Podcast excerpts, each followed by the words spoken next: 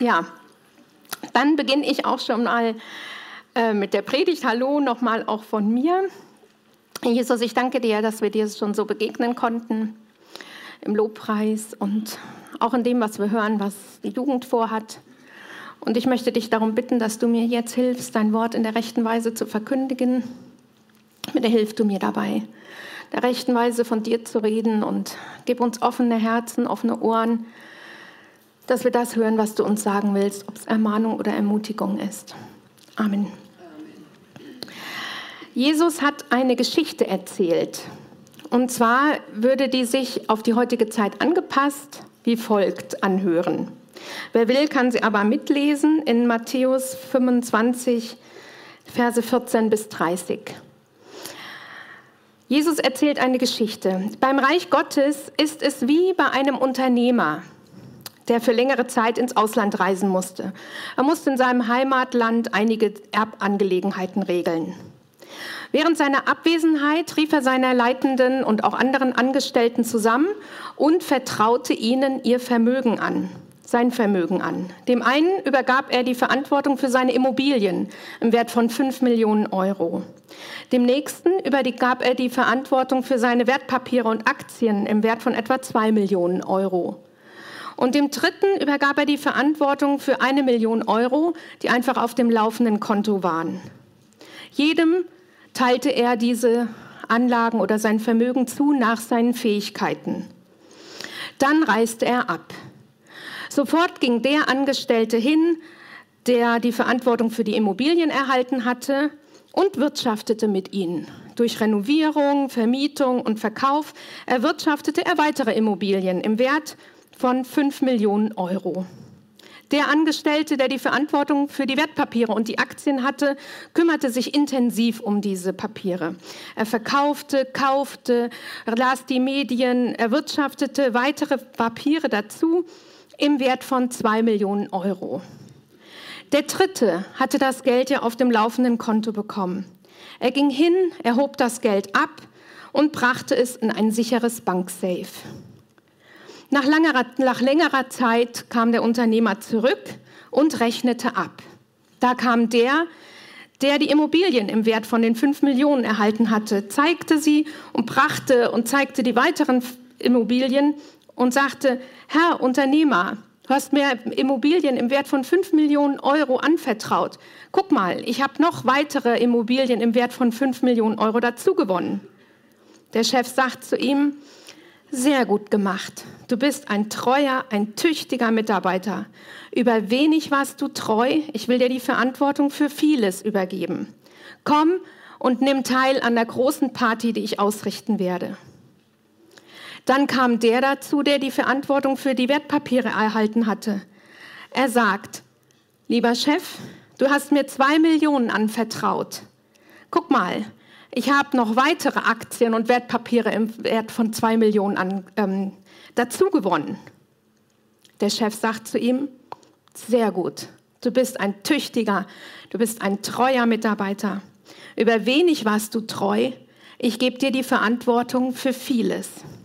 Komm und nimm teil an der großen Party, die ich ausrichte. Dann kam auch der Diener, der eine Million auf dem laufenden Konto erhalten hatte. Er sagt, lieber Chef, ich weiß, du bist sehr streng. Du verlangst Rendite, obwohl du selbst nichts einsetzt. Du willst, dass deine Angestellten arbeiten und sich abmühen. Ich hatte Angst, dass ich einen Fehler mache, dann, dass ich vielleicht was verliere. Also habe ich das Geld genommen und ich habe es im Banksafe sicher aufbewahrt. Ich habe es wieder rausgeholt und ich übergebe dir es hier. Hier ist es. Der Chef antwortet, Sie sind faul, sie sind böse. Sie wussten, dass ich viel verlange. Hätten sie das Geld doch wenigstens auf dem Festgeldkonto anlegen können, hätte ich wenigstens Zinsen bekommen. Kommen Sie, nehmen Sie ihm das Geld weg, geben Sie es dem, der die äh, Immobilien hat, der soll damit weiter wirtschaften. Wer hat, dem wird gegeben werden. Und der wird im Überfluss haben. Wer aber nichts hat, dem wird auch das noch weggenommen, was er hat. Entlassen Sie diesen nichtsnutzigen Angestellten, werfen Sie ihn wegen Veruntreuung ins hinterste Gefängnis. Da soll er weinen und Zähne knirschen.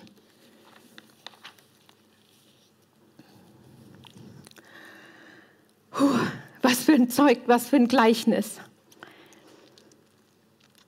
Der treue Diener erhält ein Vermögen, er verdient dazu und er wird belohnt. Wir haben hier es mit einem Gleichnis zu tun. Ein Gleichnis ist eine Geschichte,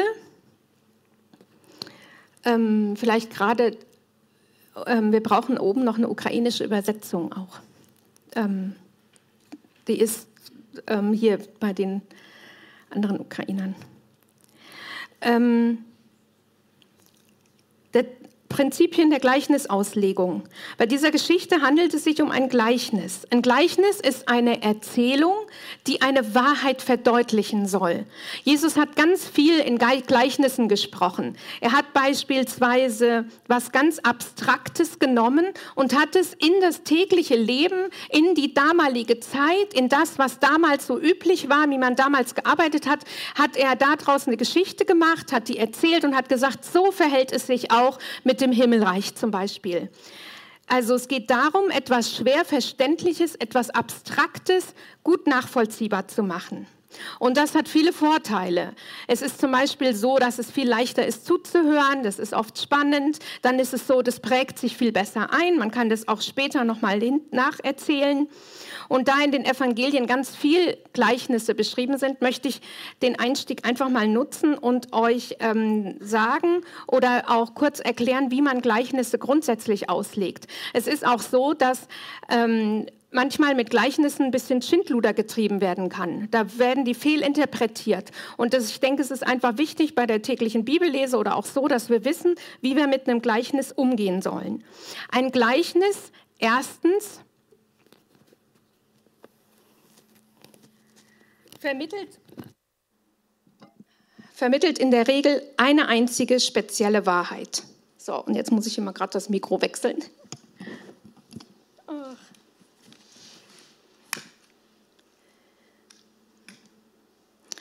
Also, eine einzige Wahrheit ist es in der Regel. Und die Wahrheit muss man herausfinden. Was ist der Kern der Aussage? Das ist manchmal gar nicht so leicht dann ist es so bei dem Gleichnis, es wurde vielleicht von Christus selbst erklärt. Wenn Christus selbst, wenn Jesus das selbst auslegt, was er manches Mal hinterher oder vorher gemacht hat, dann brauchen wir es nicht erklären. Es ist schon erklärt. Ein, ein Gleichnis ist niemals alleine Ausgangspunkt für eine Lehre. Gleichnisse können fehlinterpretiert werden. Es kann sein, dass ich eine Einzelheit nehme aus einem Gleichnis und daraus eine Lehre mache. Prägnantes Beispiel ist ähm, das mit den, ähm, die, mit den Jungfrauen, ähm, die bei der Hochzeit waren und ähm, dann nicht bereit waren mit dem Öl. Was ist jetzt mit dem Öl gemeint? Was hat man schon für Predigten gehört darüber? Was nun welches Detail in dem Gleichnis bedeutet. Und da würde ich einfach sagen, wenn ich was nicht verstehe, dann verstehe ich das nicht, weil das irgendeine Lehre ist oder eine besondere Offenbarung, wo ich vielleicht noch nicht die Erkenntnis habe, dass ich es nicht verstehen kann, sondern das heißt einfach, dass ich heute in einer anderen Kultur lebe und deswegen den Sinn dieses Gleichnisses damals nicht verstehen kann. Und dann kann ich einfach darüber hinweggehen und kann sagen, dann gucke ich mir eben ein Gleichnis an, was ich verstehe. Gleichnisse können fehlinterpretiert werden und jede Lehre, die ein Gleichnis veranschauen soll, veranschaulichen soll, wurde auch von Jesus gelehrt. Es gibt keine Lehre, die nur in einem Gleichnis erklärt wird. Wenn ich auf so eine Schlussfolgerung komme, kann ich davon ausgehen, dass ich falsch liege. Und jedes Gleichnis gehört auch in einen Kontext. Meistens erklärt Jesus vorher oder hinterher oder, oder durch, durch diese Kapitel, die drumherum sind, kann ich meistens sehen, worum es geht. Und Glaube Gottes und Gnade Gottes, die für die Erlösung notwendig sind, die gehören normalerweise nicht zu den grundlegenden Themen der Gleichnisse. Bei den Gleichnissen geht es meistens um das Himmelreich. Es wird einfach erklärt, welche Auswirkungen, welche Früchte Erlösung hat. Es geht meistens um die entspringenden guten Werke. Ja, was ist hier in diesem Gleichnis jetzt der Kontext? Ähm, dieses Gleichnis in Matthäus 25 erzählt Jesus am Ende seines Wirkens. Er spricht von der Zukunft der Welt, zum Beispiel in Matthäus 24 schon. Er sagt, dass er selbst auf die Erde wiederkommen wird. Er spricht dann davon ausführlich, dass wir bereit sein sollen, dass wir jederzeit bereit sein sollen, dass wir nicht wissen, wann er kommt. Wir sollen wachsam sein, wir sollen vertrauenswürdig sein, wir sollen klug sein. In Matthäus 24, Vers 45 bis 51 zum Beispiel spricht er davon, dass ein treuer Diener von seinem Herrn nach der Rückkunft die Verantwortung für den Besitz anvertraut bekommt.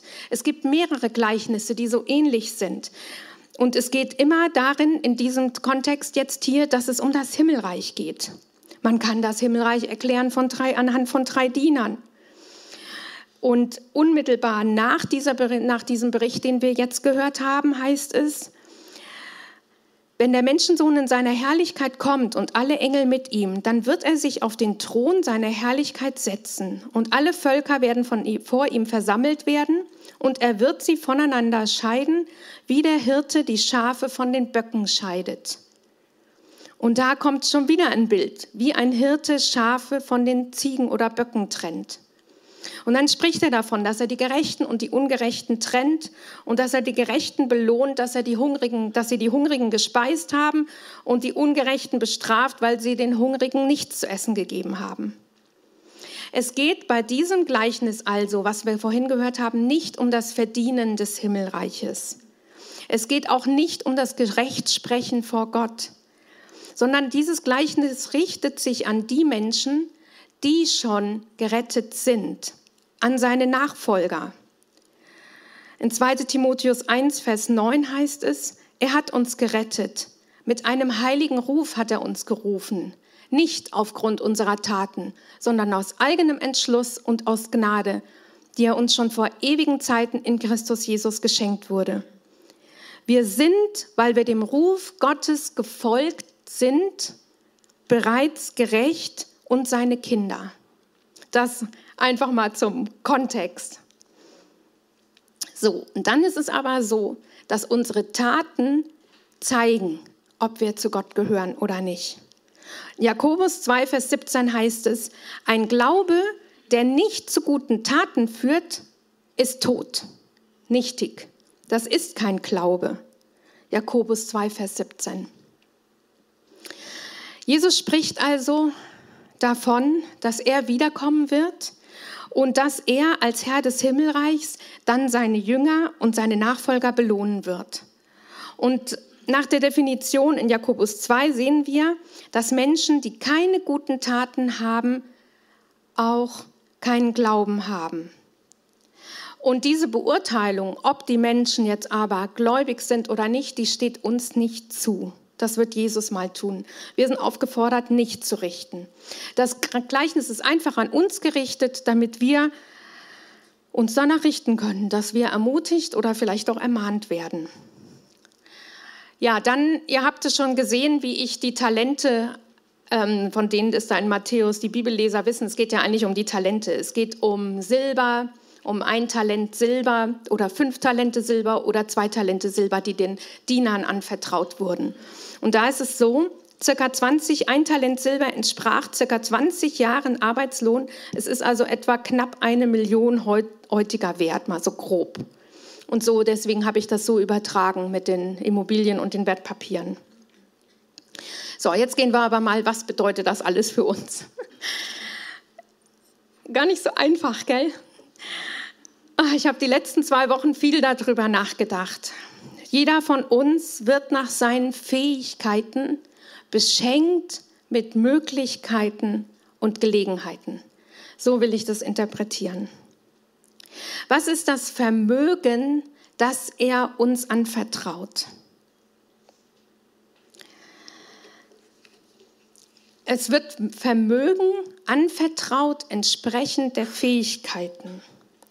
Wenn wir also sagen, dass wir mit den Funden wuchern zum Beispiel, dann ist das hier eigentlich schon eine Auslegung, eine gute Auslegung auch. Nach deinen Fähigkeiten bekommst du Vermögen anvertraut.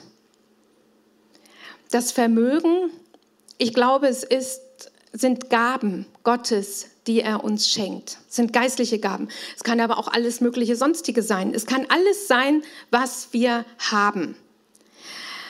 Ähm, zum Beispiel in Psalm 16, Vers 6 sagt der Psalmist, das Land oder der Anteil, den du mir geschenkt hast, das ist ein schönes Land. Es ist ein wunderbarer Besitz. Das, was ich habe, zum Beispiel meine Familie, in die ich hineingeboren wurde, meine Erziehung, die ich genossen habe, meine Möglichkeiten, einen Beruf zu erlernen, meine Schulbildung, die ich hatte, das Umfeld, das, wo ich reingestellt wurde. Alle Gaben, alles, was ich habe. Und jeder, jeder, jeder wird beschenkt mit einem Vermögen. Alles, was wir haben, ist uns anvertraut.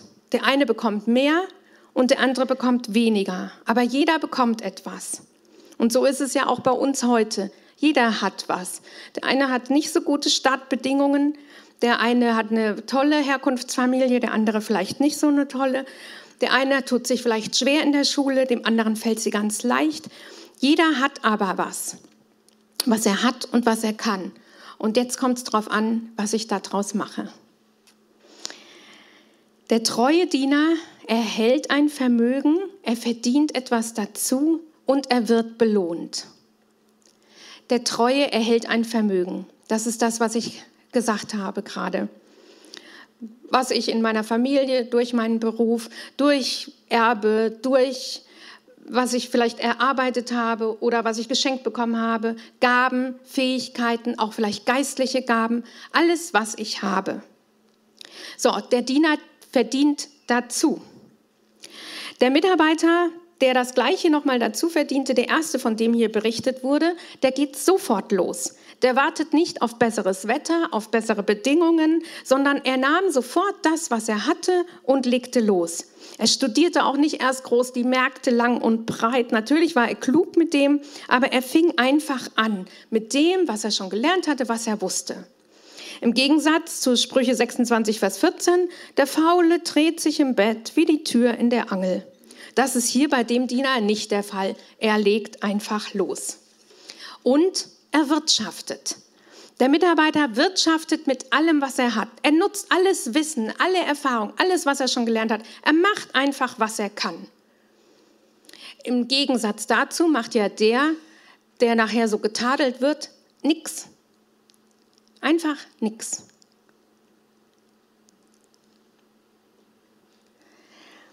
Tja, die natürlichen und geistlichen Gaben, die du bekommen hast, die ich bekommen habe, soll ich also einsetzen und nutzen. Ja, was könnte das sein? Das ist natürlich nun die große Frage. Was sind diese natürlichen oder geistlichen Gaben? Vielleicht kannst du darüber nachdenken, was andere sagen, was du gut kannst und gut machst. Ich fange mal an bei mir. Ich habe immer gerne gesungen.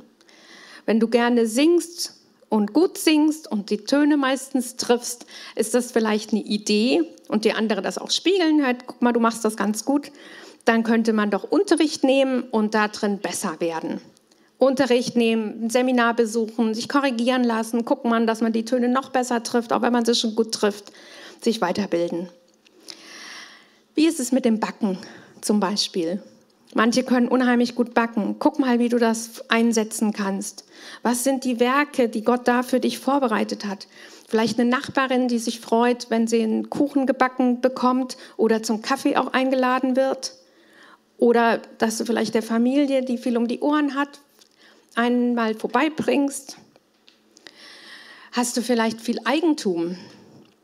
Ich habe gelesen, im Grundgesetz steht Eigentum verpflichtet. Ähm, dann habe ich gedacht, was, was ist denn damit gemeint? Ich habe das mal nachgelesen, da heißt es, der, also der Gesetzgeber hat sich wohl gedacht, dass zum Beispiel Unternehmer ihre Steuern zahlen sollen, dass sie zu fairen Bedingungen Mitarbeiter beschäftigen sollen, dass sie Arbeitsplätze schaffen sollen oder dass zum Beispiel Hauseigentum zu fairen Preisen vermietet wird und dass es auch einfach gepflegt wird. Und dann habe ich so weitergedacht und dachte, naja, es ist schon, wenn ich durch die Stadt Bad Kreuznach fahre zum Beispiel, da ist es richtig schön, wenn ich an dem Haus vorbeifahre, das gepflegt ist. Und wenn ich an dem Haus vorbeifahre, wo das Unkraut so hoch steht und es ist alles vergammelt und verdreckt, da denke ich, hm, es ist irgendwie für die Allgemeinheit auch nicht schön, wenn die durch die Stadt spaziert und will da flanieren und die Bäume, die schön betrachten hier bei der Blüte. Da ist es einfach schön, wenn auch die Häuser schön sind. Nicht nur für den, dem das Haus gehört. Ja, wie, was heißt das für uns alles so? Das heißt vielleicht, wenn ich ein Kind bin und habe ein Kinderzimmer, dass ich das schön in Ordnung halte. Also da muss ich vielleicht auch von mir erzählen. Ich bin ein ziemlich chaotischer Mensch leider und ich, mir fällt das schwer, meine Dinge so richtig in Ordnung zu halten. Und ich habe jetzt aber angefangen vor ein paar Wochen und habe mir gesagt, ich fange jetzt an und bringe jede Woche eine Schublade oder ein Fach von meinen persönlichen Sachen in Ordnung. Räum alles raus, wisch's aus und räum's wieder ordentlich rein und der Müll fliegt in den Müll. Ja, dann habe ich zum Beispiel bei unserer Nachbarin, die ist mir da äh, ein Vorbild gewesen, die hatte, ähm, ist eine zierliche, bisschen ältere Dame. Ihr Mann war lange krank und ist dann gestorben. Und dann haben wir so überlegt, hm, was macht sie wohl mit diesem riesigen Haus und dem großen Grundstück? Ja, die hat angefangen letztes Jahr im Sommer die hat jeden Tag ein kleines, und das muss ich noch vielleicht dazu sagen, über die Jahre ist nichts gemacht gewesen. Es ist alles runtergekommen. Der Garten, das Unkraut stand so hoch, dem ganzen Vorgarten und so weiter. Nicht zu bewältigen. Deswegen haben wir gedacht, bestimmt verkauft sie das oder so. Was hat sie gemacht? Die hat jeden Tag, war die im Garten, wenn nicht gerade in den Strömen geregnet hat. Und hat so eine klitzekleine Ecke nach der anderen hat sie in Ordnung gebracht. Und jetzt, der ganze Vorgarten ist ordentlich. Die hat den Rindenmulch angeschleppt. Ich weiß nicht, wie sie das gemacht hat. Immer so ein bisschen, jeden Tag ein kleines bisschen. Ja, auch für uns als Gemeinde habe ich gedacht, was ist, wir haben ein Gemeindezentrum, ein großes, schönes Zentrum, das ist uns anvertraut, das ist uns von Gott anvertraut. Was machen wir damit? Und ich finde es richtig schön, sehr, sehr schön, dass wir unsere Ukrainer aufnehmen konnten und dass sie einfach das Zimmer bewohnen können, dass es genutzt wird. Ja, dann aber auch vielleicht nochmal zu den natürlichen Gaben zurück. Hast du die Gabe der Gastfreundschaft? Dann liebst du das, wenn viele Leute bei dir zu Hause am Tisch sitzen. Dann probier mal ein neues Rezept vielleicht mal aus und lade ein, überlege, wer vielleicht einsam ist, wer sich freuen würde. Dann vielleicht, wenn du die Gabe der Fürbitte hast und gerne betest, Fang an, das regelmäßig zu machen und mach das mit System. Mach das gut. Mach das, was du kannst. Die Gabe, die du hast, perfektioniere sie. Entwickle eine Strategie. Und zum Beispiel bei der Fürbitte kannst du dir ein Gebetstagebuch kaufen, kannst anfangen, kannst auch mal ein Buch vielleicht nochmal über das Gebet lesen und kannst systematisch und regelmäßig für Einzelne, die dir einfallen, beten und kannst auf deine Liste schreiben und dein Anliegen dir aufschreiben. Oder auch für die, die dir über den Weg laufen, deine Kollegen, deine Nachbarn, deine Kinder, deine Eltern. Oder auch für die, die im Dienst für Gott stehen, für die Gemeindeleitung. Dass Gott sie inspiriert, dass Gott Kraft gibt, dass Gott die richtigen Gedanken gibt, dass sie weise Entscheidungen treffen. Ja, fällt dir die Schule leicht? Fällt dir deine Arbeitsstelle leicht? Dann mach das einfach ordentlich. Mach deine Hausaufgaben. Sei fleißig da drin. Kümmere dich um das, was von dir erwartet wird. Sei pünktlich. Wenn du zum Beispiel kleine Kinder hast, setze sie nicht einfach nur vor, das, vor den Fernseher oder vor das iPad. Ich weiß, dass man das einfach manchmal nicht anders schafft. Aber dass du vielleicht überlegst, hm, so ideal ist das nicht.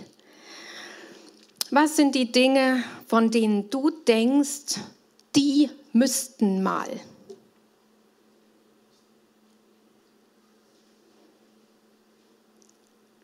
Was ist das, was dich immer wieder regelmäßig ärgert? Und du denkst, oh Mann, oh Mann, warum macht das denn keiner? Vielleicht bist du der, der es machen soll. Ich denke, manchmal, manchmal ist es so, bei den Dingen, wo wir denken, warum machen die das denn nicht? Das sind vielleicht genau die Dinge, um die wir uns mal kümmern müssten. Vielleicht hat Gott uns das aufs Herz gelegt. Das ist zum Beispiel ja oft auch so ähm, bei diesen ähm, ähm, Zum Beispiel, ich habe die Geschichte mal gehört von einer Frau, die sich gekümmert hat um Kinder, die misshandelt werden oder missbraucht werden. Sie gedacht, da muss man doch was tun und so weiter. Und dann irgendwann hat sie gemerkt, nicht man muss was tun, sondern ich muss was tun. Ich kann überlegen. Oft, manchmal, wer ist denn Mann? Die anderen, wo ich denke, die müssten es tun, äh, vielleicht sehen sie die Not gar nicht oder sie können es auch gar nicht. Vielleicht ist es was, was ich einfach so machen sollte. Ja, und dann gibt es noch den ganzen Bereich der geistlichen Gaben. Prophetische Rede, Gabe der Heilung, Gabe des Glaubens, die Gabe, Geister zu unterscheiden, Gabe des Sprachensgebets, Gabe der Auslegung, Gabe von Weisheit, Gabe von Erkenntnis. Nutzen wir das oder ist es vergraben im Safe? Wenn ich darüber nachdenke, welche Gaben ich habe, dann ist es vielleicht auch so, oft ist es eine Kombination aus natürlichen und geistlichen Gaben, die zusammenpassen. Zum Beispiel bei einem Lehrer, der in der Schule lehrt, kann meistens auch gut ähm, geistliche Dinge lehren. Oder jemand, der sehr gut in praktischen Dingen ist und das vielleicht auch beruflich macht, kann oft auch sehr gut praktisch arbeiten. Es gibt da oft so eine Kombination. Oder wenn jemand sich sehr gut um Kranke kümmern kann beruflich, kann er das oft auch als geistlichen Dienst oder seelsorgerlich. Dann gibt es noch einen Aspekt, was hast du alles schon erlebt? Was ist deine Geschichte? Was ist das, was du mitbringst? Was hast du an Wundern vielleicht erlebt? Bist du krank oder hast und hast erlebt, dass Gott dich geheilt hat? Dann erzähl das weiter, behalt das nicht für dich. Oder warst du krank und wurdest, hast erlebt, wie Gott dich gestärkt hat und ermutigt hat in der Krankheit? Dann erzähl das weiter. Berichte anderen davon, wie du Jesus erlebt hast. Ja, das einfach mal so als Gedankenanregung, was mir so einfiel, als ich über dieses Gleichnis so nachgedacht habe. Wie gehe ich mit meiner freien Zeit um? Ich muss sagen, das ist schon auch ein sehr ernstes Gleichnis. Verbringe ich die auf Instagram oder vor dem Fernseher oder gebrauche ich, übe ich die Fähigkeiten, die ich habe, setze ich sie ein, werde ich besser darin? In Römer 12, Vers 11 heißt, lasst nicht nach in eurem Eifer. Lasst euch vom Geist entflammen und dient dem Herrn. Pflege die Gabe, pflege die Gabe, die Gott dir gegeben hat und sei nicht nachlässig darin. Der treue Diener erhält ein Vermögen, er verdient dazu und er wird belohnt. Drittens, er wird belohnt. Jesus spricht sehr viel davon, dass wir für unsere Arbeit und unseren Einsatz belohnt werden. Und Gott belohnt im Übrigen auch besonders die Arbeit, die im Verborgenen getan wird. Er sagt zum Beispiel, dass wenn wir in unsere Kammer gehen zum Beten, dann wird er das belohnen. Matthäus 6, Vers 6. Du aber, wenn du betest, geh in deine Kammer, schließ die Tür zu, dann bete zu deinem Vater, der im Verborgenen ist. Dein Vater, der das Verborgene sieht, wird es dir belohnen. Er wird es dir vergelten. Oder in Matthäus 6, Vers 2, wenn du Almosen gibst, also wenn du den Armen gibst, posaune es nicht vor dir her, wie die Heuchler das tun, um von den Leuten gelobt zu werden, denn ich sage euch, sie haben ihren Lohn bereits erhalten. Mach es lieber so, dass es keiner mitbekommt und dann werde ich dich belohnen. Das ist das, was Jesus hier sagt. Und das bezieht sich auf den geistlichen Dienst, das bezieht sich aber auch auf den materiellen, auf das Säkulare, auf das, wo wir leben. Er bemerkt aber auch, und es gibt auch unterschiedliche Bewertungen von dem, was wir tun. Zum Beispiel die arme Witwe, die einfach nur zwei Groschen in den Tempel, ähm, in den Opferkasten wirft. Da sagt Jesus, sie hat viel mehr gegeben als die Reichen, denn die Reichen haben nur von, nur von ihrem Überfluss gegeben. Sie aber, die Witwe, hat alles gegeben und sie hat das gegeben, was sie eigentlich zum Leben gebraucht hätte. Ja, und auch die Arbeit, die wir in der Gemeinde tun, die wir für das Reich Gottes tun, wird belohnt werden.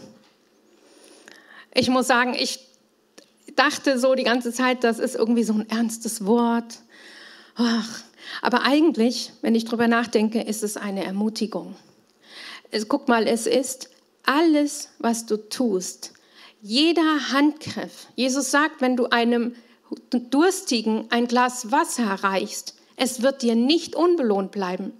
Jesus wird sich daran erinnern, was du vor drei Jahren mal in der Situation gemacht hast, als dir eine Not begegnet ist und du hast dem oder der geholfen. Da wird sich Jesus daran erinnern. Er hat das nicht vergessen und er wird dich dafür belohnen. In Matthäus 25 wird ja so eine ähnliche Geschichte erzählt. Da geht ein Fürst außer Landes und vertraut den Verwaltern je ein Pfund Silberstücke an. Einer macht zehn Pfund, der andere fünf Pfund draus und sie werden gelobt. Du bist ein tüchtiger Verwalter. Du bist in dieser kleinen Aufgabe treu gewesen, darum vertraue ich dir die Verwaltung von zehn Städten an. Der mit den fünf Talenten bekommt fünf Städte. Und das deutet an, was wir auch in der Offenbarung lesen. Es wird ein tausendjähriges Reich geben da werden die Gläubigen die Verantwortung für das, was hier auf die Erde geschieht, bekommen. Und ich mir das so ganz praktisch vorstelle, das ist, man kann sich das irgendwie so gar nicht vorstellen, aber das wird ja hier auf dieser Erde sein, das tausendjährige Reich. Und dann heißt es vielleicht, dass ich Bürgermeisterin von, von Ockenheim bin. Ja, komisch, gell? Es heißt in Offenbarung 20, Vers 6, selig und heilig, wer an der ersten Auferstehung teilhat. Über solche hat der zweite Tod keine Gewalt. Sie werden Priester Gottes und Christi sein und tausend Jahre mit ihm herrschen. Das ist das, was Gottes Wort hier sagt. Davon hören wir gar nichts. Was, guck mal, was für eine Ermutigung. Du wirst für alles, was du tust, einmal belohnt werden. Es gibt ein Preisgericht Christi. Und das ist nicht ein Gericht, wo man ins Gefängnis geworfen wird, sondern das ist ein Gericht, wo, wo Preise verliehen werden. Und ich stelle mir das vor wie bei so einer Zeugnisverleihung in der Schule, wo einfach gesagt wird, Mensch du, das hast du gut gemacht. Guck mal, du bekommst noch einen Sonderpreis, einen Buchpreis oder diesen Preis, weil du zum Beispiel dich im äh, in der Schulsozialarbeit mit engagiert hast oder lange Jahre Schulsprecher warst. 2. Korinther 5, Vers 10 heißt es, wir müssen alle vor dem Richterstuhl Christi offenbar werden, damit jeder seinen Lohn empfängt. Für alles Gute oder Böse, das er im irdischen Leben getan hat. Die Gläubigen kommen zum Preisgericht, in dem einfach nur die Belohnungen verteilt werden. Christen werden belohnt für alles Gute, was sie getan haben. Offenbarung 22, Vers 12, ich komme bald, mit mir bringe ich den Lohn und ich werde jedem geben, was seinem Werk entspricht. Ja, denken wir noch mal drüber nach. Warum wurden die, ähm, diese Mitarbeiter vor allen Dingen gelobt? Recht, du hast das toll gemacht, du bist treu und zuverlässig gewesen. Treu, zuverlässlich. Sein Talent zu vergraben ist faul sein, nichts draus machen. Der faule Mensch, der hier beschrieben wurde oder beschrieben wird, der hat nicht so viel. Aber er hat auch eine schlechte Einstellung zu Gott und er hat gesagt, oh, ich mache gar nichts. Gott ist ungerecht, egal was ich mache, ist sowieso verkehrt. Ich mache einfach gar nichts, dann mache ich auch nichts verkehrt. Und genauso wie, sein, wie er seinen Herrn beurteilt hat, so beurteilt dann auch sein Herrn, sein Herr ihn. Und er sagt dann, du hättest wenigstens das, was du hast, anderen geben können, damit sie was draus machen, wenn du schon selbst so faul bist. Und die, das Positive, die Treue heißt, hier nicht zum Beispiel, also für uns denke ich, heißt es nicht zum Beispiel jahrzehntelang immer, was weiß ich, wenn ich einmal mal angefangen habe, in der, in der Gemeinde Kindergottesdienst zu machen, dann muss ich das die nächsten 30 Jahre weitermachen, bis Jesus wiederkommt. Ich glaube nicht, dass das damit gemeint ist. Oder es heißt zum Beispiel auch nicht, bei seinem Arbeitgeber immer zu bleiben in der gleichen Position, 30, 40 Jahre bis zur Rente, sondern es heißt vielleicht, dass ich aus dem, was ich habe, was mache und mich weiterentwickle. Treu ist einfach der, der zuverlässig ist und der gewissenhaft das verwaltet und tut, was ihm anvertraut und vor die Füße gelegt wird.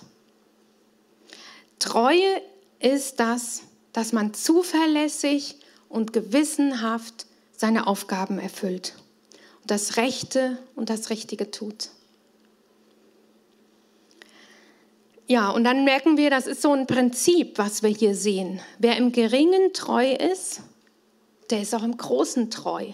Und das ist ein Prinzip, was zum Beispiel die Arbeitgeber auch ähm, verwenden. Also wenn ich zum Beispiel irgendwo Mitarbeiter bin und ich habe, äh, was weiß ich, nur eine kleine Aufgabe, wenn ich die aber ordentlich mache und mir Mühe gebe, dann kriege ich vielleicht auch ein bisschen wichtigere Aufgabe, dass ich die mal erfüllen kann.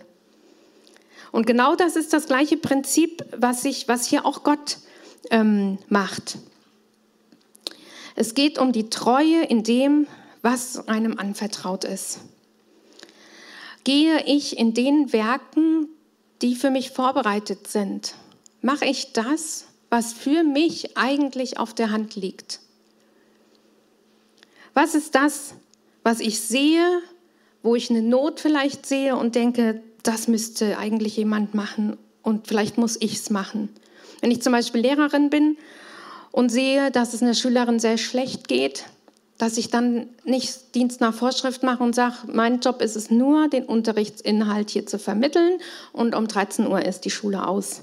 Sondern dass ich vielleicht hingehe und sage, hm, ich spreche mal mit dem Mädchen nach der Schule, ich gucke mal, was ist mit ihr.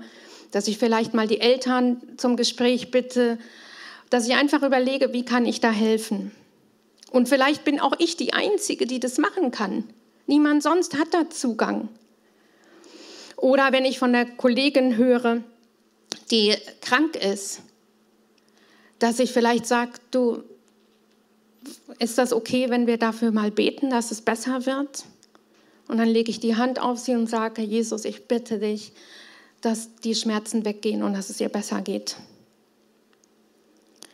Oder ich habe vielleicht ein Problem in der Familienangelegenheit, dass da irgendwas mal gesagt werden müsste oder geklärt werden müsste. Es ist vielleicht gerade ein Werk, was ich machen muss. Nur ich kann es vielleicht auch machen. Jemand anderes nimmt vielleicht das gar nicht wahr oder er hat nicht die Fähigkeiten. Und alles, jede, jede Kleinigkeit, die wir tun, wird einmal belohnt werden. Nichts ist umsonst. Wie wir hier mit dem uns Anvertrauten umgehen, wird bestimmen, was uns einmal anvertraut wird, sowohl im natürlichen als auch im geistlichen. Paulus sagt, ich habe mehr gearbeitet als ihr alle. Er hat ja als Zeltmacher teilweise gearbeitet, um seinen Unterhalt zu verdienen. Und er hat währenddessen sich mit Aquila und Priscilla zum Beispiel hat er zusammengearbeitet und hat sich mit ihnen währenddessen über das Evangelium unterhalten. Und er hat damit seinen Unterhalt verdient. Der Lohn für den, der weniger erhalten hat, ist übrigens der gleiche, aber wie der Lohn für den, der viel erhalten hat und was draus gemacht hat. Es heißt immer, sehr gut gemacht, sehr gut gemacht, du treuer, du zuverlässiger Mitarbeiter. Über wenig warst du treu, ich werde dich über viel setzen. Geh zum Freudenfest. Es ist trotzdem irgendwie ein ernstes Wort, gell? Ihr guckt doch so ein bisschen ernst. ich weiß auch nicht, es ist nicht so lustig irgendwie. Dabei ist es eigentlich was richtig Schönes. Eigentlich ist es, und das ist das, was Jesus, und darauf muss ich sagen, ich, das ist auch so eine Grundwahrheit des Evangeliums. Ich muss sagen, in meinem Alltag, in meinem Denken schwingt das ganz, ganz, ganz viel mit. Ich immer denke, eigentlich fast jeden Tag denke ich, du bist einfach jetzt treu da drin. Das wird dir mal belohnt werden. Du kannst jeden Tag bei den Aufgaben, wo du echt auch eigentlich gar keine Lust drauf hast, kannst sagen, es ist mir anvertraut, es ist meine Aufgabe, ich mache es jetzt einfach. Und es ist nicht umsonst. Gott wird es einmal belohnen. Er wird es belohnen und er belohnt ganz besonders die Dinge, die keiner sieht, die, die keiner wahrnimmt. Wenn du einfach zum hunderttausendsten Mal deine Windel wechselst und denkst, meine Güte nochmal, der Dienst auch an den Kindern, an den Geringen, jeder Handgriff, wo du jemandem hilfst, wird dir belohnt. Kein Reissack, den Rosi irgendwo vorbeigebracht hat, wird einmal nicht belohnt werden. Jede klitzekleinigkeit, die du tust, wird Jesus belohnen. Ist das nicht ein Ansporn? Ich wünsche mir, dass Jesus mich mal loben wird und sagen wird, gut gemacht.